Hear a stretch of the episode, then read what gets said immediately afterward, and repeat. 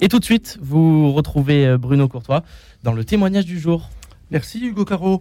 Euh, et aujourd'hui, je reçois Jean de Saint-Chéron. Il a déjà à son actif de multiples publications et de nombreuses activités, vaticaniste, romancier ou écrivain à ses heures, universitaire, homme d'église, homme de lettres. Bref, Jean de Saint-Chéron est un travailleur infatigable, presque boulimique, pourrait-on dire, si l'on en croit son parcours au cours de ces dernières années. Aujourd'hui, Jean de Saint-Chéron, vous travaillez pour l'Institut catholique de Paris, la Cato, comme on dit, et vous nous surprenez avec un livre qui s'appelle Sainte-Thérèse de Lisieux, enfin un livre sur Sainte-Thérèse de Lisieux qui s'appelle Éloge d'une guerrière. Euh, ce n'est pas banal. Un petit livre, je vais dire, explosif, où vous présentez Sainte Thérèse donc comme une guerrière. Alors on est loin de l'image un peu mièvre de Sainte Thérèse avec un crucifix dans les mains et un bouquet de roses sur la tête, mais c'était vraiment une, guerrière, cette Sainte Thérèse, Jean de Saint-Chéron. Bonjour Bruno. Euh, alors oui, je crois que c'était une guerrière. Je ne crois pas euh, finalement que mon livre soit euh, comme vous le disiez, alors peut-être que vous l'avez trouvé, vous en avez trouvé la lecture explosive, ce qui me réjouit beaucoup, parce que ça signifie que vous n'êtes pas ennuyé.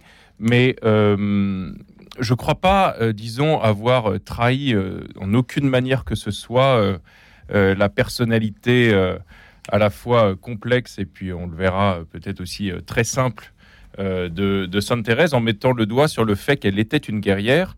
Pourquoi je vous dis ça? C'est parce que tout simplement, pour, pour écrire sur Thérèse, à l'occasion des 150 ans de sa naissance, hein, je me permets de le rappeler, que nous fêtons cette semaine, elle était née le 2 janvier 1873,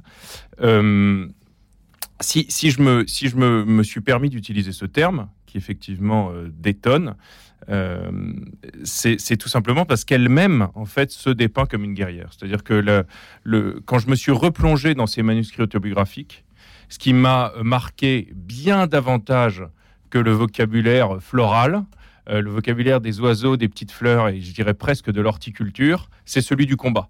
C'est qu'à chaque ligne, enfin j'exagère en disant à chaque ligne, mais en tout cas à chaque page, elle parle de combat, de bataille, de victoire, d'adversaire, de guerre. Il faut batailler pour que Dieu donne victoire. Il ne nous reste qu'à combattre. Enfin, effectivement. Elle dit, elle dit, et elle dit même, dans, dans, ses derniers entretiens sur son lit de mort, elle ira jusqu'à dire Moi qui suis un soldat si vaillant. Voilà. C'est comme ça qu'elle-même se dépeint. Donc je ne crois pas l'avoir euh, euh, trahi en aucune manière que ce soit en, la, en lui donnant cette, cette titulature de, guerrière.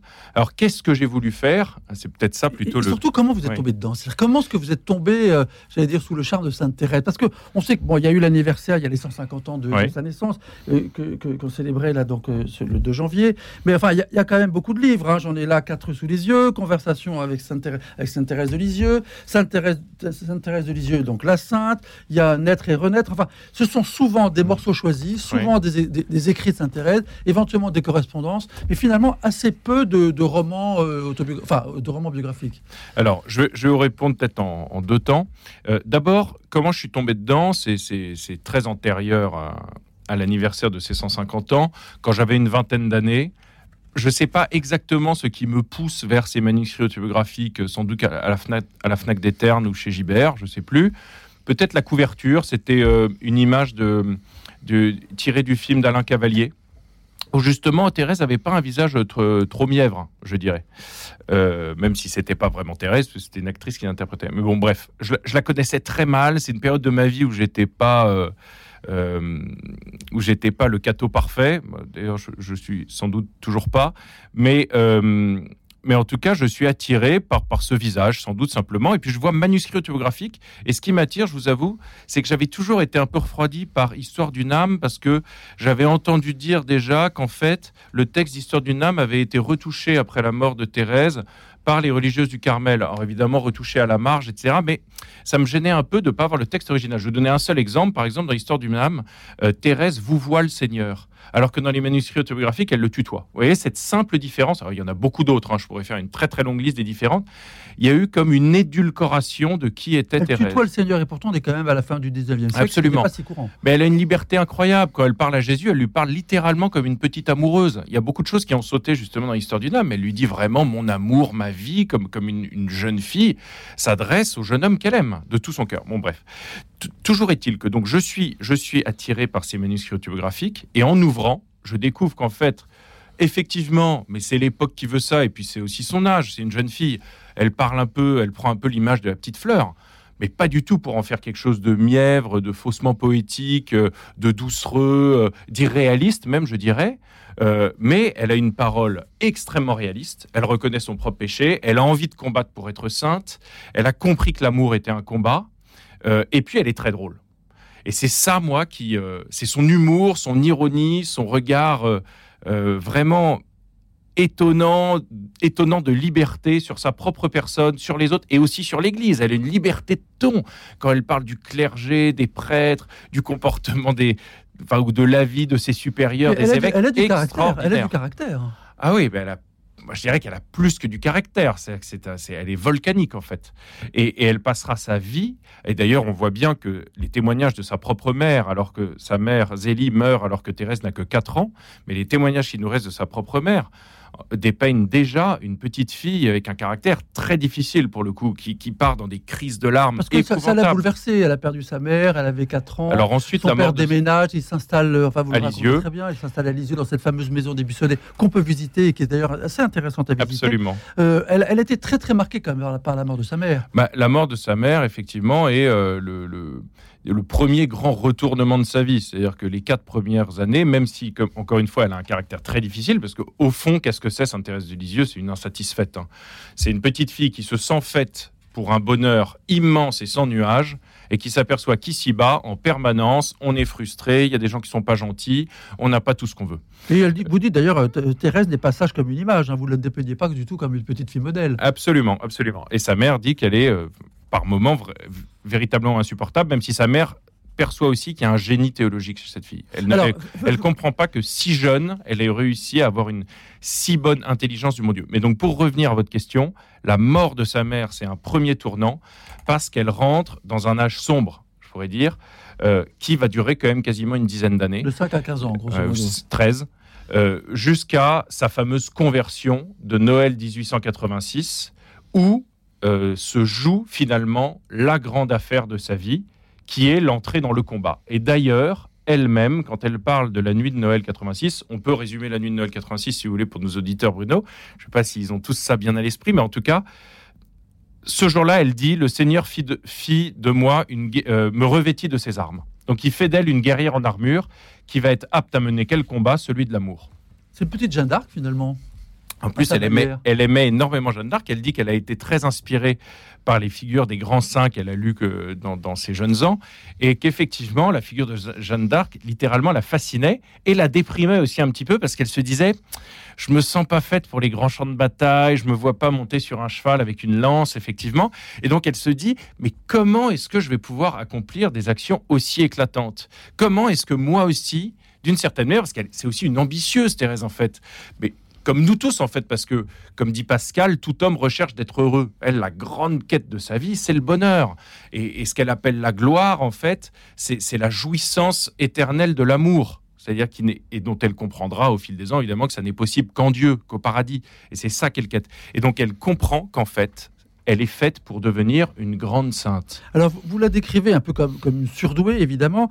Mais à votre avis, d'où sort cette intelligence extraordinaire, cette maturité quand même si précoce? Elle rentre à 14 ans au couvent, elle a déjà une maturité incroyable. Elle est quoi? Elle est inspirée. Alors là, pour le coup, il y a un mystère. Euh, Là, là, je peux pas vous donner d'éléments explicables euh, très, très strictement euh, rationnellement parce que on pourrait dire c'est son éducation, c'est son milieu, son catéchisme. Elle est d'un milieu de, la petite bourgeoisie de province. Son père était euh, horloger. horloger, sa mère faisait des dentelles ou je sais plus. Et puis ensuite, oui, c'est ça. Il reprend le commerce de dentelles de, de Zélie. Donc, elle, est d'un milieu de classe moyenne, on dira, et, et pourtant, elle est dotée d'une intelligence absolument extraordinaire et d'une intuition extraordinaire. Oui. Et alors, ce qui fait qu'effectivement, on peut pas réduire ses grandes intuitions théologiques à l'enfance et puis au début de l'adolescence à son milieu, à son éducation, c'est le fait qu'elle euh, se distingue énormément de ses propres sœurs, alors qu'elle est la petite dernière. C'est quasiment elle qui explique les mystères euh, de Dieu, de manière d'ailleurs toujours absolument charmante, à ses grandes sœurs même. Il y, a notamment une phrase fantastique, moi, qui m'a beaucoup marqué. À, euh, à, deux ans et demi, sa, sœur, pendant la messe, lui dit Mais comment ça se fait que le bon Dieu peut tenir dans, une, un si petit bout de pain? Pendant l'élévation. Mais qu'est-ce que c'est que cette histoire? Les enfants qui discutent sur un banc quoi pendant la messe. Et à Thérèse lui dit euh, euh, c'est parce qu'il est tout puissant Et sa sœur lui répond Mais qu'est-ce que ça veut dire tout-puissant? Puis Thérèse, avec un sourire interloqué, elle comprend pas que sa grande sœur ne sache pas ce que veut dire tout-puissant. Elle lui dit Ça veut dire qu'il fait ce qu'il veut. Et vous voyez, c'est extraordinaire en fait. C'est à la fois tout simple comme réponse, et c'est d'une profondeur et d'une intuition théologique indépassable, inégalée. D'ailleurs, c'est très très proche, je, je m'amuse à faire le parallèle dans mon livre, mais c'est très proche de la définition de la toute-puissance de Dieu que, donnait saint Thomas d'Aquin euh, dans sa somme théologique. La toute-puissance théologique, euh, la toute-puissance de Dieu, ça ne veut pas dire euh, ressembler à, un super-héros, c'est que sa volonté s'accomplit. C'est ça, la toute-puissance, la toute-puissance Alors, il y, a- y quand même un mystère, c'est comment est-ce qu'on peut se faire respecter par les plus grands théologiens quand on est une petite carmélite enfermée dans son couvent euh, fin fond de la Normandie. Ah, Ça, c'est parce qu'elle a, parce qu'elle a laissé des écrits. Effectivement, là, vous marquez un point, euh, Bruno, c'est qu'elle n'est pas respectée par les grands théologiens qui l'ont suivie euh, euh, du fait d'une vie quotidienne cachée, même si c'est ça le, le fond de tout son être et de toute son existence. C'est parce que euh, sa supérieure, euh, qui n'était autre que sa sœur Pauline, euh, deux, trois ans avant sa mort, euh, vous savez qu'elle meurt à 24 ans de la tuberculose, hein, c'est terrible. Euh, mais c'est une maladie qui a emporté euh, beaucoup euh, à, ce- à cette époque. Euh, à 24 ans, elle, mourra de la tuberculose et à partir euh, de, de- donc en 1897 et à partir de 95, elle écrit euh, ses manuscrits autobiographiques. C'est-à-dire que sa supérieure, pressentant qu'il y a là une religieuse d'une dimension exceptionnelle, euh, capable d'une pensée théologique pratique exceptionnelle, c'est-à-dire capable de donner des conseils concrets, abordables par tous pour atteindre euh, cette absolue qu'est la, qu'est la sainteté, mais dont on verra qu'en réalité, c'est pas un idéal hors sol, mais quelque chose qui se joue dans l'humble quotidien et dans les petites choses. C'est le grand secret de Thérèse. Donc sa grande sœur, qui est la, la prière du Carmel, lui demande d'écrire sa vie, tout simplement. Et ces manuscrits autobiographiques, donc, que nous, dont nous disposons toujours, sont un véritable trésor euh, théologique. Elle a quand même beaucoup écrit, elle a beaucoup écrit pour elle, et puis elle a beaucoup euh, correspondu, effectivement. Il y a aussi, il y a aussi une, une grande correspondance hein, dans laquelle euh, il ne faut pas euh, hésiter à aller, euh, à aller piocher avec, euh, avec sa famille, avec les, les, les frères missionnaires qui lui avaient été confiés, avec euh, son directeur spirituel, euh, etc. Et puis elle écrit également, comme elle a un talent littéraire au Carmel, on lui demande d'écrire ce qu'on a appelé les récréations pieuses, euh, des petites pièces de théâtre. D'ailleurs, elle écrira deux pièces sur Jeanne d'Arc, ce qui fait qu'il y a cette, euh, photo si célèbre d'elle où elle est déguisée en Jeanne d'Arc. euh, qui est d'ailleurs que mon éditeur m'a fait l'honneur de, placer sur le bandeau de couverture de mon livre. Euh, euh, elle est déguisée en Jeanne d'Arc à l'occasion d'une pièce qu'elle a écrite au Carmel. Donc ça, c'est personne ne l'a vu en fait. euh, Thérèse déguisée en Jeanne d'Arc, c'est simplement que sa sœur Céline, qui est rentrée après elle, avait été entrée avec un appareil photo dans sa dot. Et c'est pour ça qu'en fait, on a tellement Qui de pas si courant. Enfin, c'est pas là, effectivement. effectivement, à la fin du 19e. Et c'est pour ça qu'on a tellement de photos de Thérèse et de toutes les carmélites du Carmel de Lisieux à la fin du 19e siècle. C'est parce que Céline avait un appareil photo et que donc elle canardait ses sœurs à l'intérieur du cloître. Donc elle écrit. C'est allé assez vite quand même. Sa, sa- sa notoriété et sa, sa puissance intellectuelle et spirituelle est allée. C'était assez rapide. Elle meurt en, en 1897 et déjà. euh, C'est quelques années, il faut quelques années. En fait, les, donc, elle a écrit ses manuscrits autobiographiques et vite ses supérieurs donc, reprennent le texte, en font ce qui, est, ce qui s'appelle Histoire d'une âme, en édulcorant un petit peu la chose, en polissant les angles, etc. Mais enfin, bon, le texte reste quand même beau. Hein. Euh, je suis pas du tout en train de dénigrer Histoire d'une âme que, que beaucoup ont lu et aiment, même si moi je préfère le caractère peut-être plus drôle, un peu plus rugueux aussi par moments des manuscrits autobiographiques dans leur version brute. Mais enfin bon, en tout cas, Histoire d'une âme euh, est proposée à des éditeurs parisiens. Que en, en- en quelle année? Euh, dès, 1900. dès après sa mort, on commence les 1910, démarches. enfin, 1900. Non, ah non, avant, avant, à la toute fin du 19e siècle, dès 98-99, euh, des éditeurs parisiens qui font la fine bouche. Euh, que ça n'intéresse pas. Alors le euh, Carmel dit qu'à cela et c'est euh, publié par des éditions propres du Carmel de Lisieux. Et en fait, c'est la traînée de poudre. Euh, ça, des dizaines de, milliers d'exemplaires s'en écoulent en quelques années. Et puis, euh, la notoriété grandit. Vient la Première Guerre mondiale. Euh, on, parle beaucoup de Thérèse de Lisieux dans tous les milieux, mais elle, elle est toujours pas béatifiée. hein. Non seulement elle n'est pas canonisée, mais elle n'est pas béatifiée. Vient la Première Guerre mondiale, et là, elle devient peu à peu, euh, de bouche en bouche et d'oreille en oreille, la mascotte des poilus.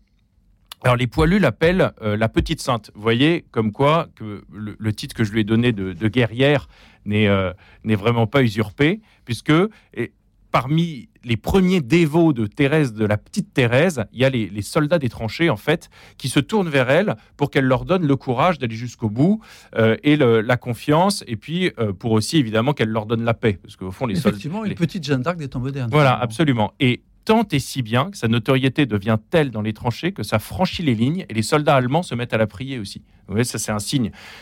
Qu'est-ce que c'est qu'un vrai guerrier Un guerrier digne de ce nom, c'est quand même quelqu'un qui cherche la paix. Hein. C'est pas quelqu'un qui, qui, se bat pour le, plaisir de se battre, mais c'est quelqu'un qui accepte de se battre en espérant que la paix viendra le plus vite possible. Et euh, donc il y a sa notoriété qui grandit à ce moment-là.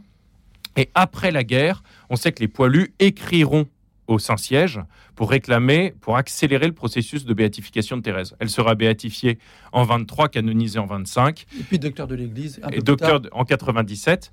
Mais donc, et, et, donc sa notoriété après la guerre et après sa béatification et sa canonisation, l'a littéralement explose. Et là, ses, ses écrits se vendent. Enfin, c'est un des plus gros succès de librairie du XXe siècle. Tout pays, tout, toute littérature confondue. On estime à 500 millions d'exemplaires le nombre d'histoires d'une âme vendues au XXe siècle. Alors Jean, de Saint-Chéron, vous qui venez d'écrire ce, livre, L'éloge d'une guerrière sur Sainte-Thérèse, finalement, euh, c'est quoi le message? C'est une question un peu large, hein, il va falloir répondre un peu rapidement, mais c'est quoi le message de Sainte-Thérèse on, a, encore un peu de temps.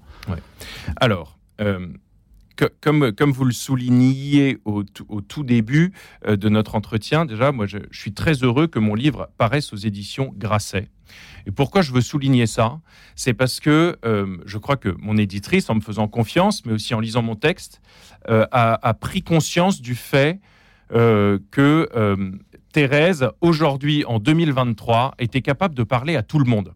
On sait que les, catholiques pratiquants ou les chrétiens, euh, bon, c'est un peu la portion congrue hein, dans l'Occident moderne.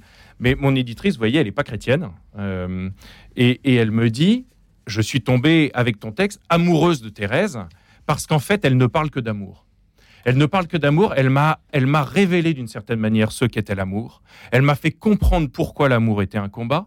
Elle m'a fait comprendre pourquoi, euh, quand j'étais triste, euh, quand j'arrivais pas à me sentir aimé, euh, la solution n'était pas dans le fait de me plaindre ou de me dire que c'était les autres qui m'entouraient qui avaient mal fait et qui me permettent pas d'être heureux, mais que c'est en changeant moi-même ma manière de faire que je vais répandre l'amour autour de moi et de là sur la terre. Ça, c'est la grande ambition de Thérèse de Lisieux et c'est ça qu'elle nous apprend. Et je vais vous lire un tout petit passage microscopique qui est, qui est euh, le passage qui fait qu'elle change sa manière de voir, sa conversion de Noël 86 euh, peut se résumer à ça. Elle explique dans ses manuscrits autographiques qu'elle veut être une grande sainte, qu'elle n'y arrive pas, qu'en fait aimer c'est trop dur, elle comprend pas où elle va aller, etc. Et elle cherche le bonheur, elle cherche une manière d'être heureuse et d'avoir la gloire. Et elle tombe sur Saint Paul à la fin du chapitre 12 de la première aux Corinthiens. Frères, parmi les dons de Dieu, vous cherchez à obtenir ce qu'il y a de meilleur. Typiquement Thérèse, l'ambitieuse qui veut le bonheur, ce qu'il y a de meilleur.